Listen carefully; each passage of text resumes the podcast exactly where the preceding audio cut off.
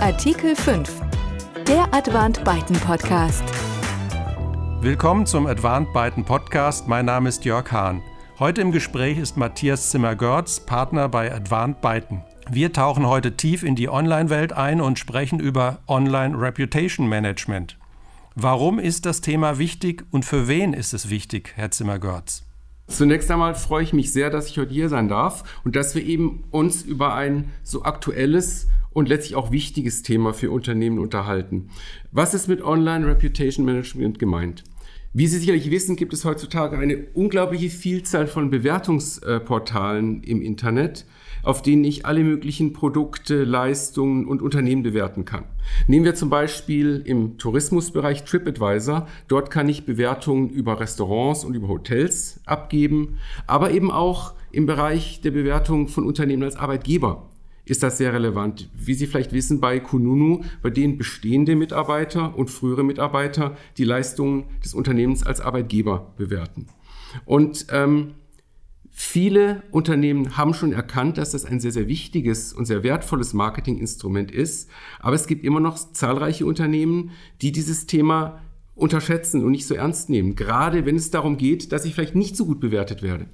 Wie viele Verbraucher stützen sich eigentlich auf solche Bewertungsportale? Wie groß ist die Relevanz? Worauf muss dann Unternehmen, gerade was diese Zahlen betrifft, achten?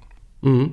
Das ist eigentlich sehr, sehr spannend, weil es gibt aktuelle Untersuchungen, dass 72 Prozent aller Verbraucher bei ihrem Konsumverhalten Bewertungsportale berücksichtigen. Und das zeigt eben auch die Bedeutung, die positive, aber auch negative Bewertungen in diesem Rahmen haben können für ein Unternehmen.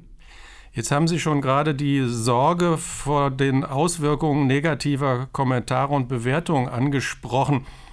Ähm, wann ist denn eine Bewertung zu beanstanden? Äh, wann ist sie womöglich gar rechtswidrig? Ja, wenn wir uns anschauen, was ist zulässig in dem Bereich und was nicht, müssen wir mal grundsätzlich unterscheiden zwischen Meinungen und zwischen Tatsachenbehauptungen. Und die Unterscheidung ist relativ einfach zu treffen. Tatsachenbehauptung ist alles, was ich irgendwie beweisen kann. Also ich mache ein, ich ein Beispiel. Wenn ich sage, die Temperatur des Swimmingpools waren 23 Grad, dann ist das was, das kann ich nachmessen mit dem Thermometer, Tatsachenbehauptung.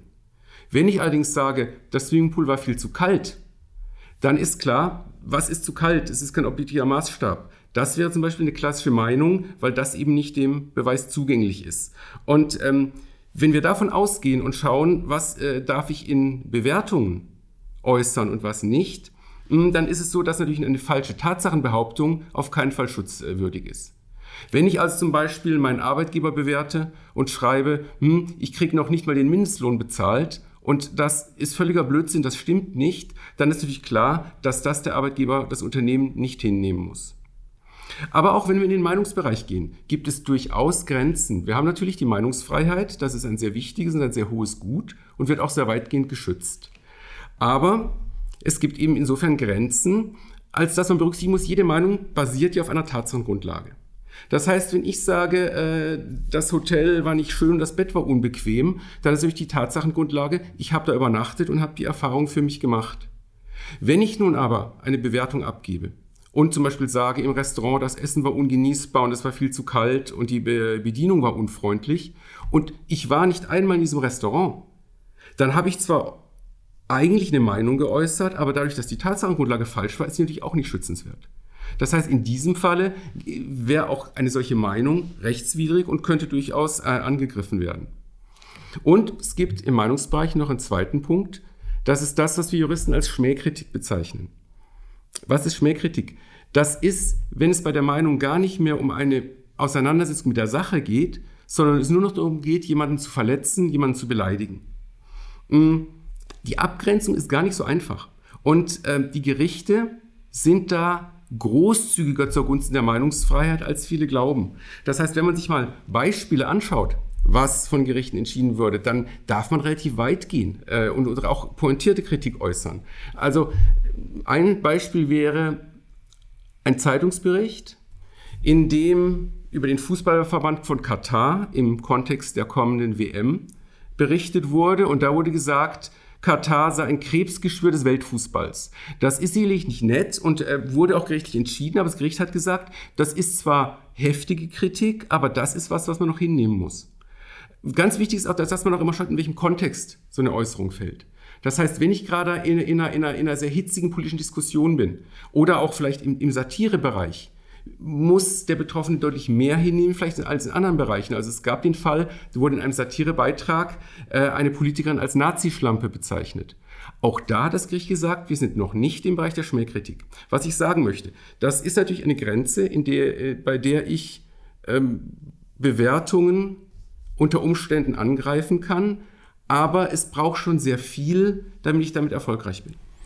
Jetzt haben Sie gerade zwei sehr plakative, äh, auch populäre Beispiele äh, genannt äh, für Satire oder eben auch mediale äh, Zuspitzung. Aber kommen wir doch noch mal auf das Thema ähm, Mitarbeiter und Unternehmen zurück. Gibt es da Grenzen bei Bewertungen durch aktuelle oder auch ehemalige Mitarbeiter? Mhm. Wichtig ist als Ausgangspunkt generell gilt für Arbeitnehmer, die ihren Arbeitgeber bewerten, die gleichen Spielregeln wie in anderen Bereichen Bewertungen. Allerdings muss man berücksichtigen, dass gerade bei Unternehmen ähm, die Grenze da ist, bei dem ich natürlich Betriebs- und Geschäftsgeheime preisgeben würde. Also ich muss als Arbeitnehmer, der sein Unternehmen oder sein frühes Unternehmen bewertet, immer sehr streng darauf achten, dass ich keine interner preisgebe, die eben unter Umständen auch äh, vertraulich sind und als Geschäftsgeheimnis anzusehen sind. Verstehe. Ähm, kann man denn in Arbeitsverträgen oder auch Trennungsvereinbarungen dieses Thema regeln? Das ist eine sehr gute Frage. Gerade bei Arbeitsverträgen sehe ich das sehr, sehr kritisch. Warum? Ähm, wenn es darum geht, dass ich ein Arbeitsverhältnis neu begründe, ich möchte einen Job haben, ist natürlich eine gewisse Drucksituation, weil ich als Arbeitnehmer natürlich ein Interesse daran habe, dass dieser Vertrag zustande kommt. Das heißt, ich werde sehr schnell bereit sein, solche Klauseln zu akzeptieren, denen ich unter Umständen mich verpflichte, keine Bewertungen zu schreiben, äh, weil ich einfach äh, den Job brauche. Insofern ist da sehr fraglich, ob das freiwillig ist. Und ich sehe da das ganz, ganz, ganz erhebliche äh, Risiko, dass eine solche Klausel vor Gericht als unwirksam angesehen würde. Anders sieht es bei Trennungsvereinbarungen aus, weil da bin ich in einer anderen Situation. Da bin ich als Arbeitnehmer, ich trenne mich vom Unternehmen und kann durchaus Forderungen stellen. Das heißt, wenn ich dann akzeptiere im Rahmen eines Vergleichs, ähm, dass ich darauf verzichte, mich negativ bei Kununu oder auf anderen Portalen zu äußern, dann sehe ich durchaus, dass das freiwillig ist, weil ich könnte mich auch dagegen entscheiden. Und in dem Fall wäre das ganz, ganz überwiegend wirksam. Ja. Wichtige Klarstellung. Sie haben vorhin ja schon die Leitplanken gezogen zwischen grundsätzlicher Meinungsfreiheit und falschen Tatsachenbehauptungen. Wie geht man denn bei rechtswidrigen Bewertungen vor? Was ist da notwendig? Das Naheliegende wäre natürlich, dass ich mich an den Verfasser der Bewertung wende und ihn auffordere, das zu unterlassen und äh, die Löschung zu veranlassen. Jetzt ist das Problem, dass bei den meisten, wenn nicht bei allen Bewertungsportalen, ich das Ganze anonym abgeben kann oder eben unter Pseudonym. Das heißt, in der Regel weiß ich nicht, wer die Person ist, der diese Bewertung geschrieben hat. Und hinzu kommt auch, es ist gerichtlich entschieden, dass ich keinen Anspruch gegen den Portalbetreiber habe, dass er mir mitteilt, welche Person das ist.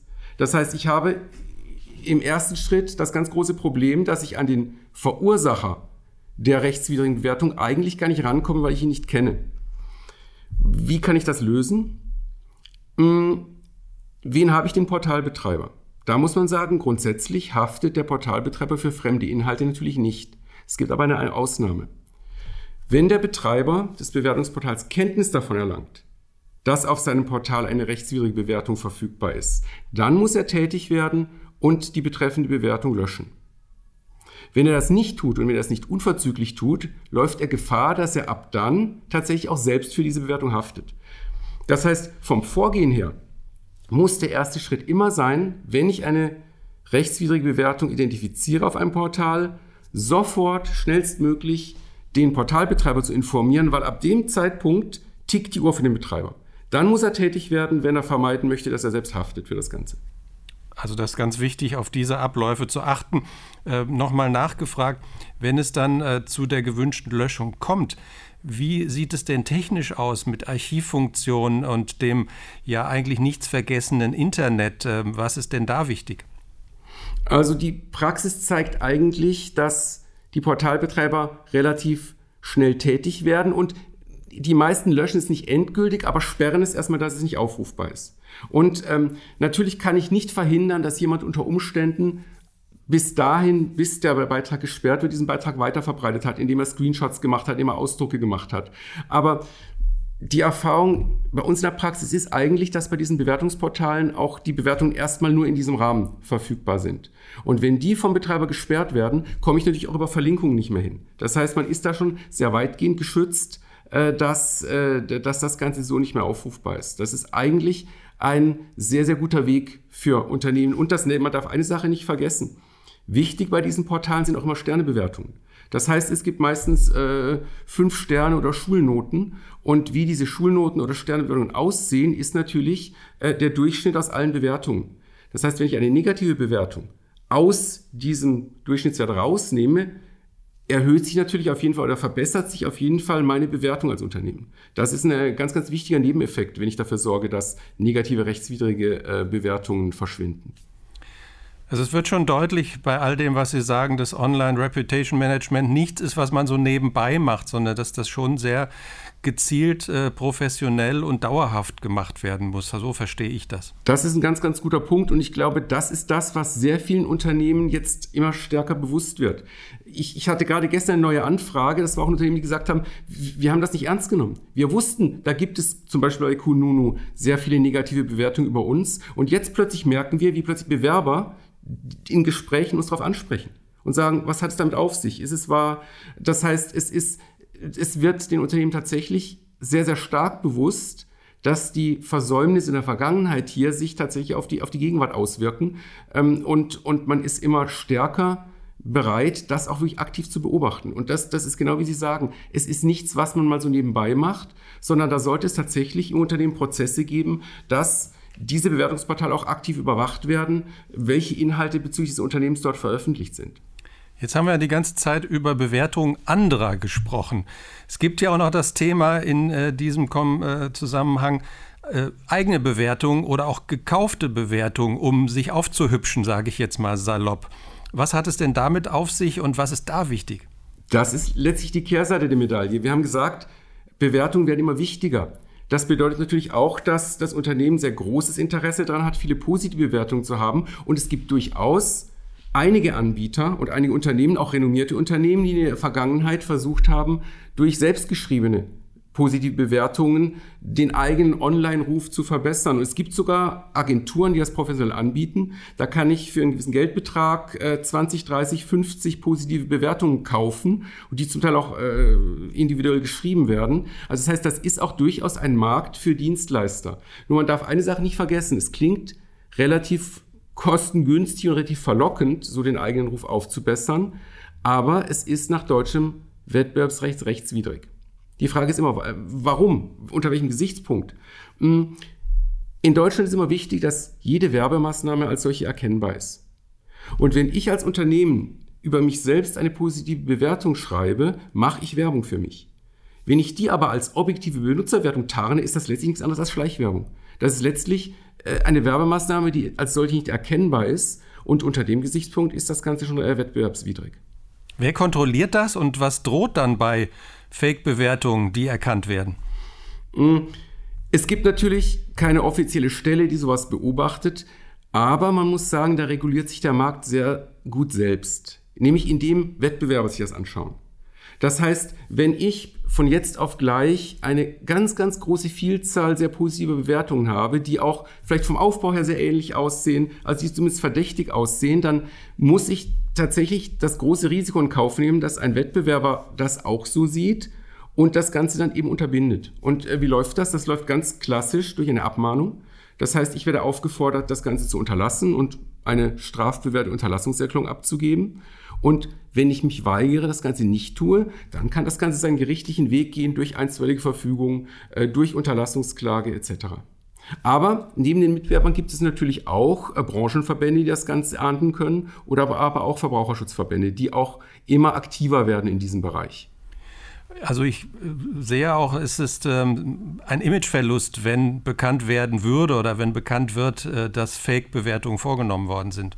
Ich glaube, das ist ein, auch ein wichtiger Punkt. Wir haben natürlich auf der einen Seite die rechtliche Seite, ähm, aber auf der anderen Seite, genau wie Sie sagen, es ist natürlich ein PR-Desaster, wenn beim Unternehmen öffentlich wird, dass man versucht hat, den eigenen Ruf, äh, die, die, die, die, die eigene Leistung dadurch zu bewerben, dass man eigene falsche Bewertungen verfasst oder einkauft.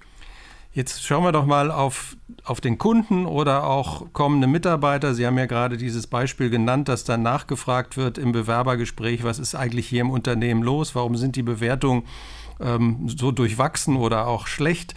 Lässt man denn ähm, den Markt wissen, welche Maßnahmen man als Unternehmen in diesem äh, Sinne ergreift? Äh, oder muss man dann womöglich äh, befürchten, dass es so eine Art Streisand-Effekt gibt? Also man versucht, unliebsame Informationen zu löschen oder zu unterdrücken und erreicht das Gegenteil, dass man erst dadurch öffentliche Aufmerksamkeit erzeugt. Also wie verhält sich da ein Unternehmen eigentlich am besten? Das Beste ist natürlich, wenn man es gar nicht so weit kommen lässt, nämlich, dass wenn man irgendwo Probleme sieht, oder wenn es mit dem Kunden, mit dem Mitarbeiter Probleme gibt, dass man das im Vorfeld klärt für beiderseitige Zufriedenheit. Weil man muss ganz klar sagen, ähm, ein Kunde, bei dem es Probleme gab in der Beziehung zum Unternehmen, bei dem das Unternehmen gut mit umgeht mit so einer Beschwerde oder mit so einem Problem, das ist ein sehr, sehr treuer Kunde und ist auch ein sehr wichtiger Kunde. Ich mache ein Beispiel. Ich war zuletzt im Hotel im Urlaub und da hat die Putzfrau meinen gesamten Koffer ausgeschüttet und es war alles ein großes Chaos und ich konnte die Kleider nicht mehr anziehen, weil alles zerknittert war. Da war ich relativ äh, sauer danach, habe mich beschwert. Was hat das Hotel gemacht? Als ich dem Abend vom Strand zurückkam, stand im Zimmer eine gekühlte Flasche Champagner mit zwei Gläsern, eisgekühlt und eine Entschuldigungskarte. Dadurch sind meine Kleider natürlich nicht wieder glatt geworden, aber ich habe das für so, als so positiv empfunden, dass ich jetzt letztlich diese Geschichte positiv erzähle. Sonst hätte ich vielleicht gesagt, oh, wisst ihr, was da passiert ist? Jetzt sage ich, guck mal, wie toll die mit umgegangen sind. Und äh, das ist natürlich was, was auch nach außen publik wird. Das heißt, ähm, Ihre Frage war auch, wie, wie, wie wird das eigentlich nach außen kommuniziert, wenn ein Unternehmen da gut mit umgeht, mit Beschwerden? Zum einen kommen natürlich dann die positiven Bewertungen der Kunden. Zum anderen habe ich natürlich auch als Unternehmen bei fast allen Bewertungsportalen die Möglichkeiten, individuell auf Bewertungen zu reagieren. Das heißt, sei es gut oder sei es schlecht, ich kann selbst dazu Stellung nehmen und kann dann eben damit auch offenlegen, was, wie war es wirklich aus meiner Sicht und was habe ich vielleicht getan, um den Kunden dennoch zufriedenzustellen. Also da auch wieder ähm, aktiv auf die Menschen zugehen, klar kommunizieren. Das zieht sich ja wie ein roter Faden durch äh, all Ihre Aussagen zu Online Reputation Management. Zum Abschluss nochmal die Frage, Berührt dieses Thema eigentlich inzwischen alle Branchen oder gibt es da auch Branchen, die davon äh, noch gar nicht erreicht sind, äh, so wie jetzt zum Beispiel Hotellerie und Gastronomie äh, ganz massiv? Mhm. Also wenn wir uns den Personal- oder den, den Mitarbeiterbereich anschauen, dann betrifft es alle Branchen. Dann ist das tatsächlich nichts, was jetzt nur äh, online-affine Unternehmen betrifft, sondern auch ganz, ganz klassische Unternehmen und zwar jeder Größe. Das geht vom, vom kleinen mittelständischen Betrieb bis zum Großunternehmen, äh, sind alle betroffen von Mitarbeitern, die sich im Online äußern. Und man muss auch beobachten, dass die Menschen immer mehr bereit sind, ihre Meinungen preiszugeben. Das heißt, diese Möglichkeiten werden tatsächlich immer, immer stärker genutzt. Wenn wir die Produktseite mehr anschauen, ist natürlich klar, dass äh, freizeitbezogene ähm, Produkte oder Dienstleistungen vielleicht eher davon betroffen sind, äh, im Internet auch bewertet zu werden. Aber auch hier sieht man, dass auch ganz klassische die Offline-Dienstleistungen immer öfter Gegenstand von Bewertungen sind. Das heißt, es ist letztlich ein Thema, das kaum ein Unternehmen, egal welcher Größe, weiter ignorieren kann oder sollte. Vielen Dank nochmal für diese Zusammenfassung am Ende unseres Gesprächs über Online Reputation Management. Matthias Zimmer-Görz, ganz herzlichen Dank für dieses Gespräch und ich freue mich auf den nächsten Advanced Byten Podcast.